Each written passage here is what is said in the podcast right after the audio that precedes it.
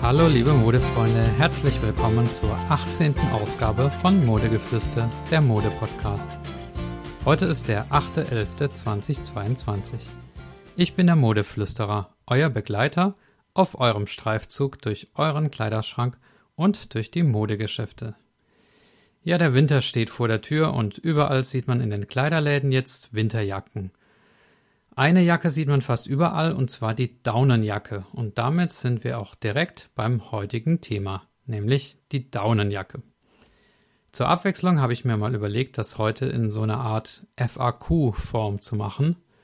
Und darum geht es jetzt gleich los mit Frage 1. Was ist eine Daunenjacke und woran erkennt man sie? Ja, Daunenjacken sind erstmal einfach nur Jacken, die mit Daunen gefüllt sind. Logisch. In der Regel sind es Steppjacken. Ähm, den Begriff muss ich auch erstmal erklären. Steppjacken erkennt man an ihrem Muster. Da sieht man solche Quernähte. Die Jacke sieht dann so ein bisschen aus wie dieses berühmte Michelin-Männchen, falls ihr das kennt. Oder man kann auch sagen, wie die Oberfläche eines Gleitschirms, also so einzelne kleine Wölbungen. Ich mache euch mal auch ein Bild auf das Episodencover, dann seht ihr das. Manchmal gibt es statt diesem Gleitschirmmuster auch so ein Karo-Muster. Ähm, ja, also das ist eine Steppjacke und die Steppung macht halt Sinn, um ähm, oder damit die Füllung an Ort und Stelle bleibt und äh, nicht nach unten rutscht. Und wenn die Füllung der Steppjacke jetzt aus Daunen besteht, dann ist es eben eine Daunenjacke. Ähm, was Daunen genau sind, das äh, kommt dann später noch. Es gibt auch andere Füllungen als Daunen, also irgendwelche Kunstfasern oder dergleichen. Also wenn ihr so eine Steppjacke seht, die, also so eine Michelin-Männchenjacke sozusagen, dann kann es mit Daunen gefüllt sein, es muss aber keine Daunenjacke sein. Ähm, ab und zu liest man auch den Begriff Pufferjacke. Das kommt aus dem englischen Puffer Jacket. Ähm, Puffer heißt jetzt aus meiner Sicht erstmal nur, dass die Jacke gepolstert ist, also eine Steppjacke. Ähm, aber in der Regel ist mit äh, Puffer Jacket äh, dann auch eine mit Daunen gefüllte äh, Steppjacke gemeint. So, dann kommen wir zur Frage 2. Ähm, was sind überhaupt Daunen, die in der Daunenjacke drin sind? Nun, Daunen sind erstmal Vogelfedern aber eben nicht diese klassischen langen Federn, die man auf der Straße vielleicht findet, weil ein Vogel sie äh, verloren hat, sondern das sind so kleine flaumige Federn, ähm, die auch einen sehr kurzen und schmalen Mittelsteg haben. Ähm, Kiel nennt man den. Und äh, bei den Vögeln sind die meistens unter diesen großen Federn, bilden also das Unterkleid. Und sie sind halt sehr weich und flaumig und auch nicht flach, sondern sie ja, stehen sozusagen in, in alle drei Dimensionen ab. Und auf diese Weise umschließen sie besonders viel Luft, um, sodass sie dem Vogel äh, und auch in, in eine Jacke oder in einem Kissen zum Beispiel, es gibt ja auch so Daunenkissen, ähm, ja, da dienen sie eben besonders gut der Wärmedämmung durch diese äh, Luftpolster, die sie da einschließen. Und darum verwendet man sie eben sehr gerne für Dinge, die ähm, warm halten sollen. Ja, dann sind wir bei Frage 3. Äh, wie warm sind denn Daunenjacken eigentlich? Ähm, das kann man tatsächlich auf drei Faktoren zurückführen, die die äh, Wärme der Jacke beeinflussen. Das erste ist die Füll- oder Bauschkraft. Das zweite ist das Mischungsverhältnis, also wie viel Daune und wie viel äh, anderes Material ist drin. Und das dritte ist die Füllmenge, also wie, wie viele Daunen insgesamt sind drin. Zuerst äh, zur Bauschkraft. Ähm, Daune ist ja nicht gleich Daune und daher bestimmt man die Wärmedämmung einer Daune oder auch von sonstigen Materialien äh, mit einer internationalen Einheit. Äh, also damit man das Ganze objektivieren kann. Und zwar äh, ist die Einheit der, die oder das Qin, Q, keine Ahnung, wie man das ausspricht. Also geschrieben wird es großes C und dann UIN. Ähm, das ist eine Abkürzung für Cubic Inches, also Kubikzoll. Und deswegen glaube ich auch, dass es Q-in für Cubic Inches ausgesprochen wird. Ähm, dieses Maß besagt, auf welches Volumen sich eine, eine zusammengedrückte Daune oder ein sonstiges Material in 24 Stunden wieder ausdehnt. Also man drückt es zusammen und dann dehnt sich äh, aus und dieses Maß der Ausdehnung, äh, das sind die Q-in. Und je höher diese Bauschkraft, desto wärmer ist es. Bei Winterjacken sagt man, dass sie ja so mindestens 650 Qin, eher 700 Qin Bauschkraft haben sollen. Im, im Outdoor-Sportbereich oder im Outdoor-Bereich sollte es auch vielleicht noch mal ein bisschen mehr sein, aber ja, so 700 Qin äh, ist schon eine warme Jacke. Ähm, statt Bauschkraft hört man auch den Begriff äh, Filling Power ähm, aus dem Englischen halt. Dann der zweite Faktor ist das Mischungsverhältnis. Ähm, die meisten Jacken sind, auch wenn sie Daunenjacken sind, nicht mit 100% Daunen gefüllt, sondern nur zu einem bestimmten Anteil. Der Rest ist dann irgendein Füllmaterial unterschiedlicher Art. Je höher der Anteil an Daunen am Gesamtmaterial, ähm, desto wärmer natürlich. Aber in der Bauschkraft ist dieses ähm, zusätzliche Füllmaterial auch schon mit eingerechnet. Also die, die Bauschkraft von der Jacke wird meistens auch schon um, unter Berücksichtigung des gesamten Füllmaterials ähm, gemessen. Also beschreibt quasi dann die gesamte Jacke schon. Ja, und der dritte Faktor ist die Füllmenge. Klar, wenn man in so ein gesamtes Stoffpolster nur eine einzelne Daune reinsteckt, dann wird es kaum warm halten. Da braucht man schon viele Daunen und dementsprechend ist die Füllmenge auch noch äh, relevant. Aber unterm Strich ähm, könnt ihr euch an die Bauschkraft halten. Ähm, der, das ist sozusagen der beste Indikator dafür, ob, ihr eine, ob die Jacke warm ist oder nicht. Ähm, mehr dazu nachlesen könnt ihr auf der Seite daunenfeder.com. Gut, dann sind wir bei Frage 4 und die ist äh, tatsächlich auch ein bisschen heikel. Wie tierfreundlich sind denn Daunenjacken? Denn Daunen sind ja ein Tierprodukt und da muss man, auch wenn es nicht um, um das Tierfleisch geht, sondern äh, ein Nebenprodukt quasi, da muss man immer besonders genau hingucken. Jetzt kenne ich mich natürlich nicht so genau mit der Produktion von Daunenjacken aus, aber Offenbar gibt es da zwei Probleme. Und zwar das eine ist der sogenannte Lebendrupf.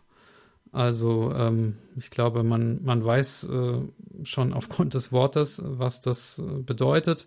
Ähm, das verursacht eben Leid, äh, wenn die Tiere bei lebendigem Leid, äh, Leib äh, ähm, diese dauernden Gruft bekommen. Und das zweite ist die sogenannte Stopfmast, also Zwangsernährung.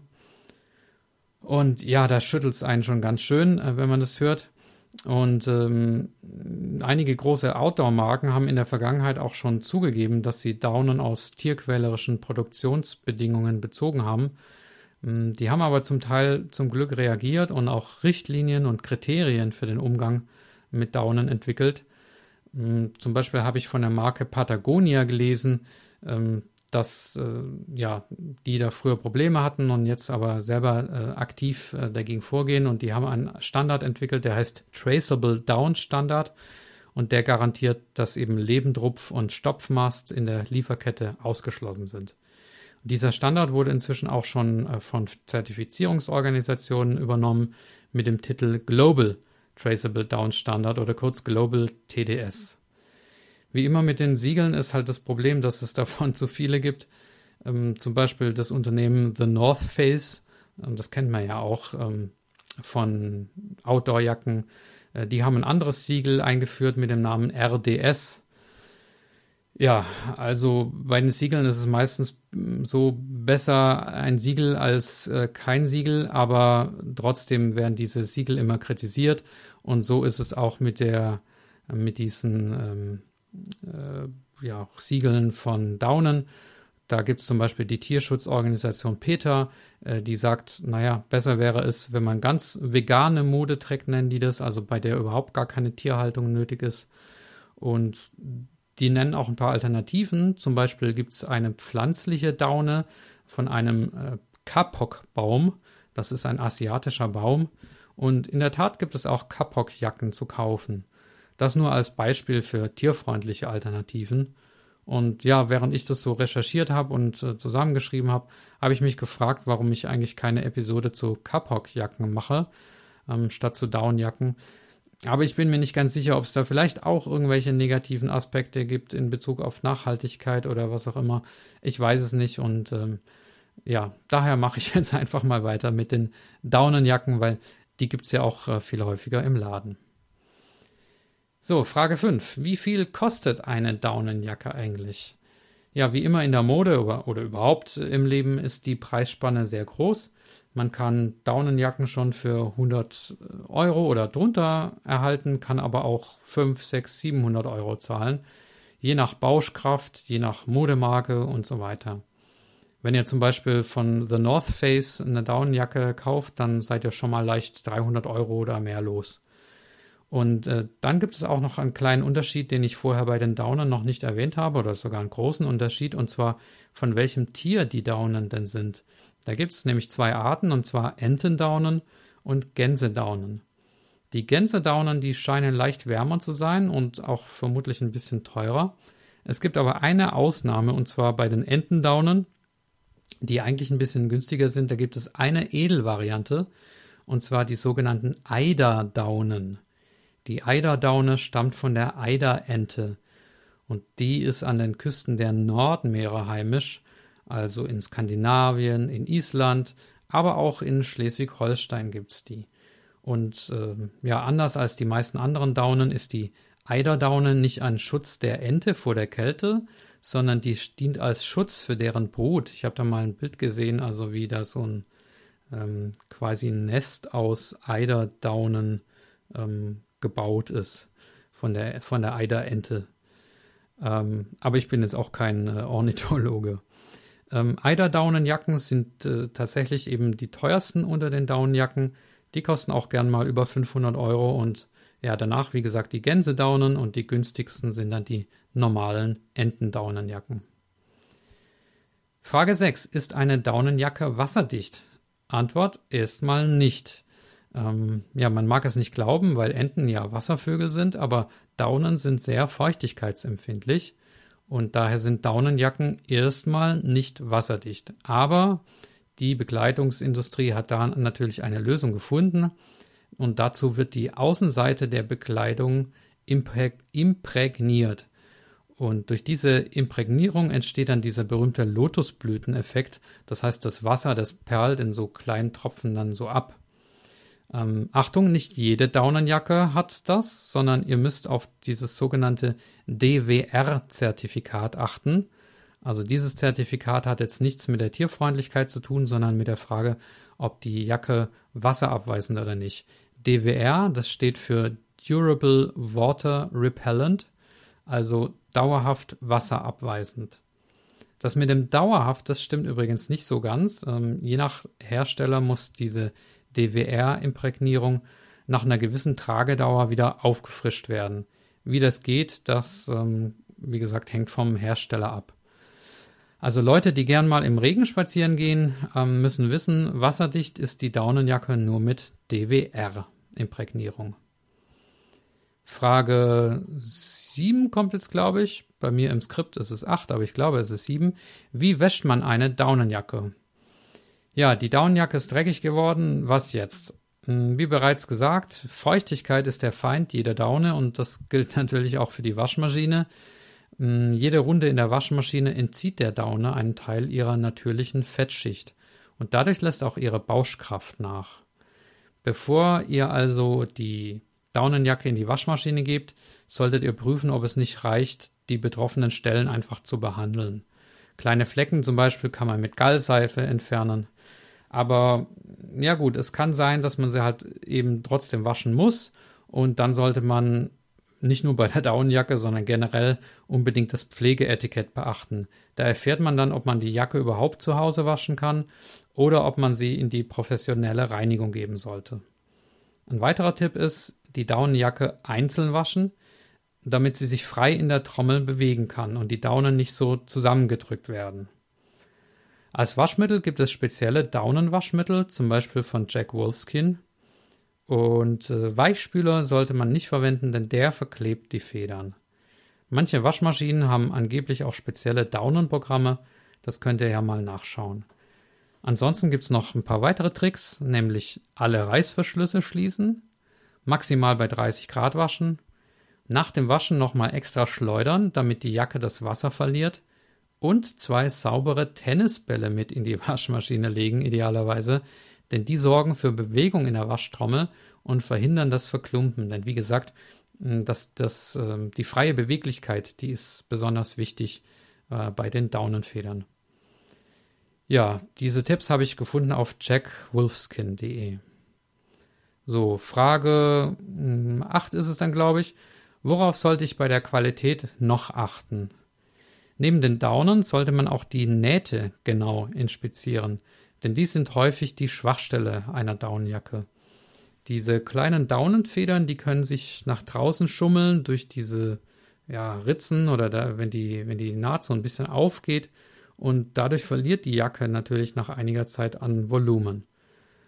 Ähm, und ein weiterer Punkt ist die Kapuze. Ja, gibt es eine, sitzt sie gut oder stört sie beim Tragen? Genau, das sind äh, Tipps, die ich noch gefunden habe auf der Seite havelritter.de. Und ansonsten gilt natürlich das, was für jedes Kleidungsstück auch gilt, also Passform, Farbe und so weiter. Es gibt Daunenjacken zum Beispiel auch als Weste, das finde ich eigentlich auch ganz charmant. Oder ähm, manche mögen das gerne so in, in Überlänge, so Oversize-Daunenjacken. Also alles ist da möglich. Frage 9. Sind Daunenjacken atmungsaktiv? Ja, bei funktioneller Sport- und Outdoor-Bekleidung ist ja häufig die Rede von Atmungsaktivität. Was heißt das eigentlich genau? Atmungsaktivität bedeutet laut Definition eigentlich nichts anderes als luftdurchlässig und zwar von innen nach außen. Ähm, bei so Funktionstextilien wie einer Jacke oder einer Regenjacke ähm, oder einer Sporthose bedeutet das, ähm, inwieweit Feuchtigkeit sowie warme Luft, die durch Schweiß erzeugt werden, ähm, nach außen transportiert werden können. Damit ist die Atmungsaktivität halt ein wichtiger Faktor für den Tragekomfort. Atmungsaktivität bedeutet also nichts anderes, als dass der Schweiß von innen nach außen äh, getragen wird. Ja, die Definition habe ich von der Seite outdoor-renner.de. So viel zur Erläuterung des Begriffs und jetzt zur Antwort. Ja, Daunenjacken sind atmungsaktiv. Mehr ist dazu, glaube ich, auch nicht zu sagen. Ja, das waren neun Fragen. Ähm, also Fazit, eine Daunenjacke ist nicht ganz günstig. Sie ist aber vielfältig einsetzbar und hält auch in der Regel mehrere Jahre und ist eine gute Investition gegen das Frieren und kann auch sehr hübsch aussehen. Wer sie wasserdicht haben möchte, muss auf das DWR-Label achten und wem das Tierwohl am Herzen liegt, der sollte am besten ganz auf die Daunenjacke verzichten oder eben wenigstens auf die entsprechenden Siegel achten. Ja, das war's für heute. Ich hoffe, ihr findet die richtige Jacke für euch. Schickt mir doch gerne mal ein Bild davon und taggt mich auf Instagram, das würde mich freuen. Und dort heiße ich Modegeflüster1, Geflüster mit UE. Ja, irgendein gemeiner Hund hat mir den Namen Modegeflüster weggenommen, beziehungsweise hat den äh, gesichert, benutzt ihn aber nicht. Daher musste ich mich Modegeflüster 1 nennen. Aber ihr findet mich bestimmt. Jo, dann, wie gesagt, bis zum nächsten Mal. Bleibt oder werdet gesund und viele Grüße, euer Modeflüsterer.